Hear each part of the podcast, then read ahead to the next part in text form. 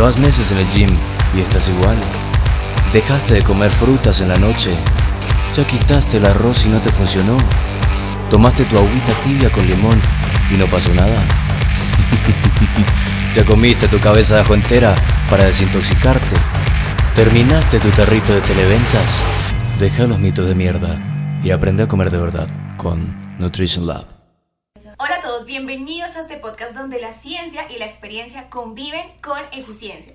Mi nombre es Alejandra Hernández y soy la ciencia porque soy nutricionista dietista de profesión.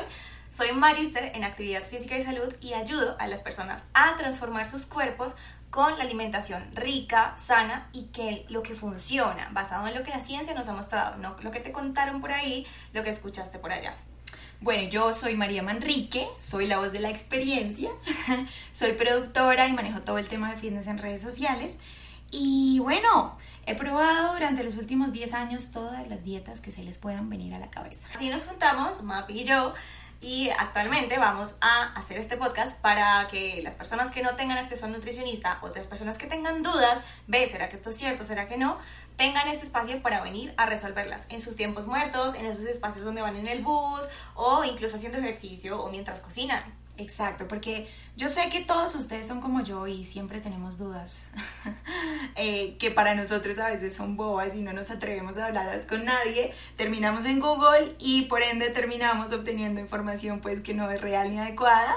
Eh, entonces, bueno, acá tenemos a Ale para eso, para que venga con su voz de la ciencia, sus estudios y todo lo que ella sabe a solucionarnos todas esas cositas que de pronto para ella son obvias, pero para nosotros no. Entonces, en este primer episodio vamos a responder una pregunta súper común. Cuéntanos cuál es. Estoy estancado en mi peso. ¿Qué puede estar pasando? ¿Te ha pasado, Mapi? Sí, y pienso que a todos. Eh, como que comemos bien, hacemos ejercicio, pero seguimos igual. Y uno no se explica qué. Entonces uno se frustra y se rinde y pues eso también te lleva a una baja de autoestima terrible. Eh, entonces, Ale, cuéntanos por qué puede ser esto. Ok, muchas razones. La primera pregunta es, ¿tú realmente quieres bajar peso o quieres adelgazar? Porque tú puedes bajar de peso, claro, porque puedes bajar de peso a punta de agua Puedes bajar de peso a punta de músculo y puedes estar súper bajita de peso, pero con mucha grasita corporal y muy flácida, porque pues en realidad lo que tienes es peso de grasa y poco músculo y poca agua. O puedes estar bajito de peso, tener un peso bajito porque perdiste grasa y entonces te vas a ver más tonificado, te vas a ver más atlético y te vas a ver más delgado. Así que tú quieres bajar de peso o quieres adelgazar. Gran diferencia. Efectivamente. Entonces, lo que yo me he dado cuenta es que mucha gente se empieza a pesar y a ver en la báscula resultados que no funcionan porque te metes al sauna, haces muchas cosas eh, para bajar de peso, ¿sí? Pero finalmente te sigues viendo al espejo y estás inconforme con lo que ves, porque realmente no estás logrando lo que tú en el fondo quieres, que es tonificar, verte más atlético y sentirte mejor contigo mismo, qué rico. Que al fin y al cabo esa debe ser la meta final, sentirte bien, estar feliz. Eh, y por ejemplo, muchas de estas cosas yo incluso las hice. Haces dietas que te hacen perder agua. Y bueno, sí, baja un poco el peso en la balanza, pero al fin y al cabo ese no es, eso no es lo que buscas. Y cuando recuperas tu agua, recuperas ese peso y es cuando pasa que estás estancado. Entonces, veamos cuáles son las razones principales por las que no adelgazas o por las que no bajas grasa corporal. La primera es que realmente perder grasa requiere, como todo el mundo te has escuchado por ahí tal vez, una restricción calórica o que comas menos de lo que gastes. Entonces, mm, muchas veces me dicen, yo, yo como poquito, pero es que yo como súper poquito, ¿cómo es posible que no baje de peso?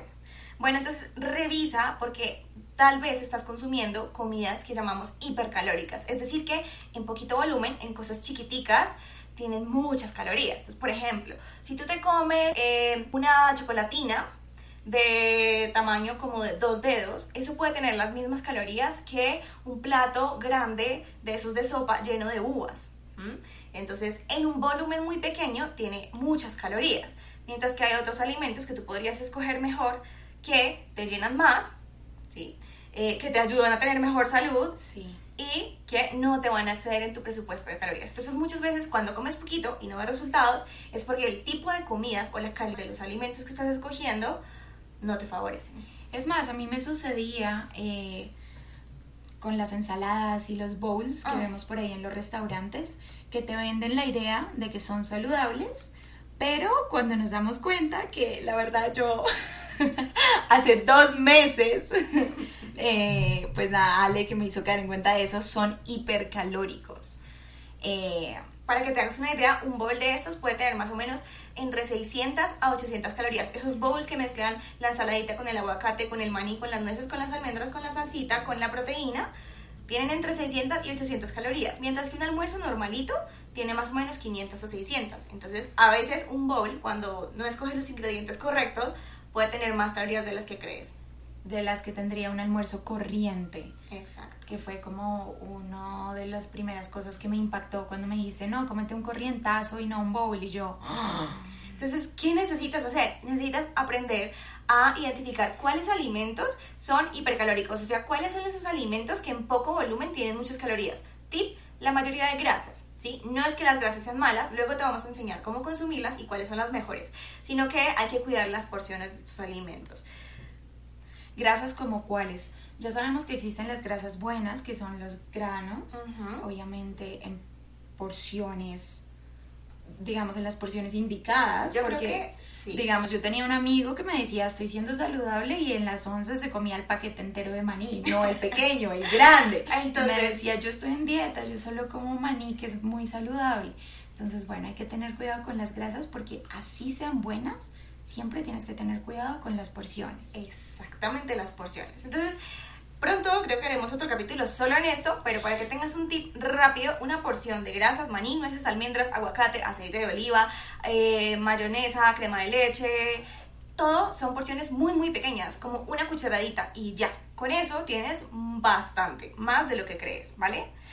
Vamos con el segundo, la segunda razón por la que tal vez no estás logrando perder peso, porque estás haciendo muy poco ejercicio, ¿listo? Entonces, claro, tú puedes bajar grasa corporal solamente con la dieta, sí, pero si lo haces, muy probablemente vas a pasar hambre, ¿listo? Porque para que tú logres hacer la restricción de calorías, que son más o menos 500 calorías diarias, menos de lo que normalmente consumes para bajar grasa, pues esas 500 calorías son como casi que una comida completa. Es como si dejaras de cenar y tomar el snack de la tarde. Y bueno, hay que tener cuidado con eso, porque hay personas que dejan de cenar y, y dicen, no, es que yo estoy haciendo una dieta, eh, dejando de cenar adelgazo y tampoco se trata de eso. No, Nunca se trata de suprimir una comida. Porque vas a pasar hambre. Y si tú pasas hambre, te pones de mal genio. Si te pones de mal genio, eres más propenso a tomar malas decisiones. Entonces, la próxima vez que vayas a hacer una comida, probablemente no tomes la mejor decisión. No te vas a ir por la manzana cuando tienes mucha hambre. Probablemente te comes el pan, te comes la chocolatina, te comes lo que sabes que te va a llenar rápido y que te va a producir placer. Y además que si estás en tanta restricción que suprimes comidas, va a llegar un punto en el que te cansas de hacerlo y explotas. Eso me pasaba a mí. Yo me saltaba el desayuno. Bueno, muchos almuerzos yo era controlada, pero otros almuerzos, claro, como ya llevaba, no sé, 15 horas sin comer, explotaba y decía, no me importa, yo me merezco un buen almuerzo. Y pues, ¿qué pasa? Que las calorías que te ahorraste, entre comillas, que igual ni siquiera son bien ahorradas, luego te las comiste y no de la mejor manera, sino lo primero que se te atravesó. Exacto. Eso que nos dice Mapi es un tercer punto. Estás entrando en un ciclo de restricción exceso. Entonces, haces unas restricciones excesivas, haces una dieta súper ultra juicioso, según lo que tú en tu cabeza es hacer una dieta buena. Y luego, cuando te cansas de la dieta, explotas y te pasas al otro lado. Entonces, en ese otro lado, cuando te comes todo lo que se te pasa por la cabeza, todo lo que te restringiste antes y dices, pues esta vez sí me merezco comer lo que es rico y delicioso, ahí probablemente te comiste todo lo que no te habías comido en tu dieta, comillas, Sí. y más. Entonces, este ciclo de restricción y exceso no solamente juega con tu metabolismo y te va a hacer mucho daño, porque entre más hagas estos ciclos de restricción y exceso, más difícil es que después pierdas peso, por razones fisiológicas, o sea, tu cuerpo se adapta, ah, está acostumbrado, ah, este más me va a restringir, ah, bueno, listo, entonces yo espero a que ahorita más tarde le dé por comer en exceso y cuando coma en exceso yo guardo todo. Entonces empieza el cuerpo a crear mecanismos de adaptación. Y además también hay unas cosas psicológicas. Como ¿Tú qué sentías, Mapi, cuando te excedías después de ese exceso? Ay, no, horrible, horrible, como que número uno decía, nunca en la vida vuelvo a comer más, pues porque quedaba muy llena. Luego decía como, estoy decepcionada de mí misma, no puedo creer que haya caído en la tentación. También me da un poco de tristeza. Y luego pues inmediatamente me miraba al espejo. y es muy psicológico, pero me veía más gorda. Era muy loco, o sea, era como un ciclo vicioso horrible. Y claro, entonces de ahí saltaba el otro día la restricción porque decía, no, tengo que, tengo que balancear. Y entonces dos días de restricción, otro día de locura. Y así viví como por seis meses, un año y créanme que no me funcionó para nada. Y fíjate lo valioso que nos dijo Mapi. Lo primero que la sentía era frustración, tristeza y decepción. Entonces te empiezas a crear pensamientos acerca de ti mismo. Yo soy malo, yo no puedo, yo soy desjuiciado, yo soy desorganizado, cuando en realidad eso no es lo que tú eres. Tuviste un comportamiento de cierta manera, pero no es lo que tú eres, ¿listo? Y empiezas la próxima vez que vayas a hacer tu ciclo de restricción, tu ciclo de la dieta súper juiciosa, vas a entrar a esta dieta súper juiciosa pensando en el fondo, ay, qué miedo después, me voy a volver a acceder. Ojalá esta vez no peque, ojalá esta vez no la embarre, ojalá esta vez no vuelva a comer tan horrible como la vez pasada, porque sabes que probablemente va a pasar. Y te hiciste una promesa probablemente falsa, te dijiste, nunca más en la vida voy a volver a comer así. Yo. Y es falso todos en la vida en algún momento vamos a comer así. Entonces te empiezas tú después a romper tus propias promesas. Porque tú dijiste, nunca más en la vida vuelvo a comer así. Tres días después, cuando vuelvas a hacer tu exceso, ¡Ah! Dios mío, yo me dije que nunca. es que yo ni siquiera soy capaz de hacer lo que me prometo, es que yo soy lo peor. Y eso va a empezar a afectarte a ti. Exacto. Tu autoestima, todo lo que existe dentro de ti, mejor dicho. Esa, eso que tú dices, yo soy una persona comprometida, yo logro todo lo que me cumplo, pues va a empezar a bajar, a afectarse y por eso es que también muchas personas no solo terminan, digamos, pues descontentas con su peso, sino la autoestima y como en sí su ser y su autoconcepto. alma. Exacto, su autoconcepto decrece un montón. Eh, entonces, bueno, lo del poco ejercicio que tú dices, Ali, ya como retomando un poco, yo pienso que también muchas personas dan por ejercicio muchas cosas que no. Por ejemplo, mi mamá me decía, ay, pero es que yo ya hice oficio, yo ya barrí, eso es mi, ejercicio. Exacto. Entonces, y eso preguntémonos, ¿cuánto es suficiente ejercicio? Esa es una pregunta importantísima. Entonces, suficiente ejercicio es más o menos algo que te ayude a gastar la mitad de lo que quieres restringir o el 100% de lo que quieres restringir. Me explico. Si tú quieres al día tener un, un gap, un, un espacio de 500 calorías que te estás gastando, ya sea porque con la dieta consumes 250 calorías menos y con el ejercicio gastas 250 calorías y ahí sumas tus 500 diarias que deberías gastar para lograr una pérdida de grasa. O porque con el ejercicio haces 500 calorías y mantienes una dieta sana y normal. Esas son dos formas de lograr la pérdida de grasa. Entonces, el ejercicio, para que sea lo suficiente, más o menos, que te hagas una idea, 30 minutos de caminata rápida son como 250 calorías de caminata rápida, ¿sí? no, no la caminata de paseo, no. Y 60 minutos a 80, o sea, una hora de caminata rápida o 30 minutos de trote son más o menos esas mismas 500 calorías. Mira que hay estudios que muestran que las personas que logran mantener pérdidas de peso sostenidas corren o caminan en promedio 40 kilómetros por semana. Ok. Divide los 40 kilómetros por semana, son como 6 kilómetros al día por 7 días a la semana, 42 kilómetros. Entonces, te puedes poner meta de ejercicio en términos de kilómetros, que yo camine o trote 6 kilómetros al día. Al día. O más o menos una hora de ejercicio moderado, o sea, caminar rápido, o media hora de ejercicio intenso. Y eso es buenísimo, ¿sabes por qué? Porque uno no necesita gimnasio para eso. Entonces, simplemente te pones tus audífonos, pones música, algo que te emocione o nos escuchas a nosotras y empiezas a caminar, vas a un parque, vas a un lugar que te guste y cuando te das cuenta ya pasó una hora. Y ya tienes tu ejercicio. Y lo puedes hacer apenas te levantes, lo puedes hacer por la noche. Bueno, elige la hora del día que más se adecue como a tu horario. Eh, pero miren que no es tan difícil. No es tan difícil, ¿sí? Es sencillo, no es fácil, pero es sencillo. ¿Listo? Entonces, ponte la meta y fíjate si realmente tú dices, ay, yo estoy haciendo ejercicio, claro, estás caminando 10 minutos al día, tal vez eso no es suficiente para generar todo lo que necesitas para hacer este gasto de energía. ¿Listo? Entonces, retomemos. Tal vez estás consumiendo pocas comidas, pero muy hipercalóricas. O sea, comes más de lo que crees que estás comiendo. Tal vez estás haciendo insuficiente ejercicio para lograr mantener una dieta que te ayude a lograr la pérdida de peso. Estás haciendo restricciones entre eh, restricción exceso, ciclos de restricción exceso, que no solo afectan tu metabolismo, sino tu autoestima y tu mentalidad. Y hay otras dos razones. Una es la ultra restricción y la otra es realmente el metabolismo. O sea, pero eso es muy raro. ¿Listo? Hablemos primero entonces de la ultra restricción. Cuéntanos, que esa no es la misma de la que hablábamos ahorita, o esa es incluso más. Esa es incluso más. La ultra restricción es muy común más que todo en deportistas, listo, de alto rendimiento, que por ejemplo requieren hacer un, eh, sus ejercicios de categoría de peso. Entonces, por ejemplo, las gimnastas, las bailarinas, las eh, patinadoras, ¿sí? personas que requieren tener un bajo peso para su categoría o porque su deporte es de puntuación estética. Entonces, o personas que realmente llevan mucho tiempo de su vida haciendo dieta. Esa es la ultra restricción. Esa es la ultra restricción. Entonces, toda tu vida has hecho dieta, súper juicioso, no haces excesos ni, tú dices, tú no haces excesos, sino que siempre estás muy juicioso con tu dieta, pero no logras bajar más de lo que llevas llevas ahí 8 años, 5 años, 2 años estancado en tu mismo peso y tú comes súper sano y comes súper bien. Eso fue lo que me pasó a mí.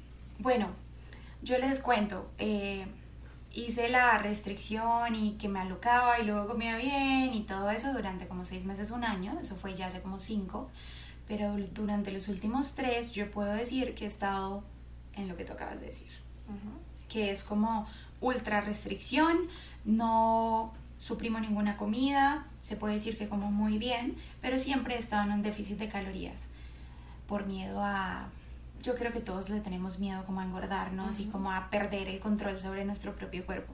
Entonces, por ese miedo siempre permanecí este estado.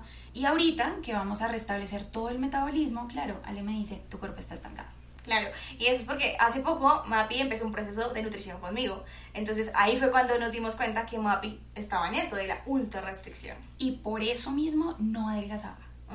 O sea, créanme que venía haciendo una dieta de déficit de calorías que se supone que esa te deja, mejor dicho, perfecto, como quieres, sin grasita, atlética y no estaba sucediendo nada. Porque si llevas toda tu vida haciendo restricción, pues hacer una restricción adicional no te va a llevar a bajar más peso, ¿sí? Hay un punto en el que el cuerpo dice, basta, este es el mínimo que yo te acepto de comida, por ahí yo no bajo más de peso. ¿Por qué? Porque el cuerpo necesita mantener las funciones básicas, respirar, pensar, hacer ejercicio, ¿sí? Tú puedes hacer ejercicio y si haces una ultra restricción no vas a bajar más de peso. ¿Listo?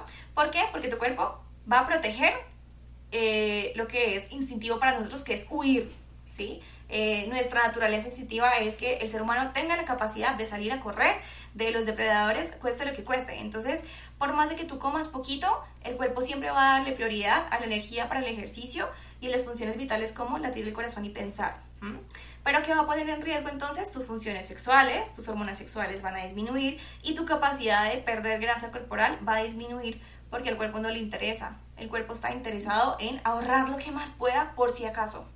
Entonces, un exceso de restricción también puede ser la razón por la que no bajas de peso. Y por último, el metabolismo. es la última, el metabolismo. El metabolismo es la razón por menos común de todas. Todo el mundo dice que es el metabolismo, pero en realidad el metabolismo es la razón menos común de todas.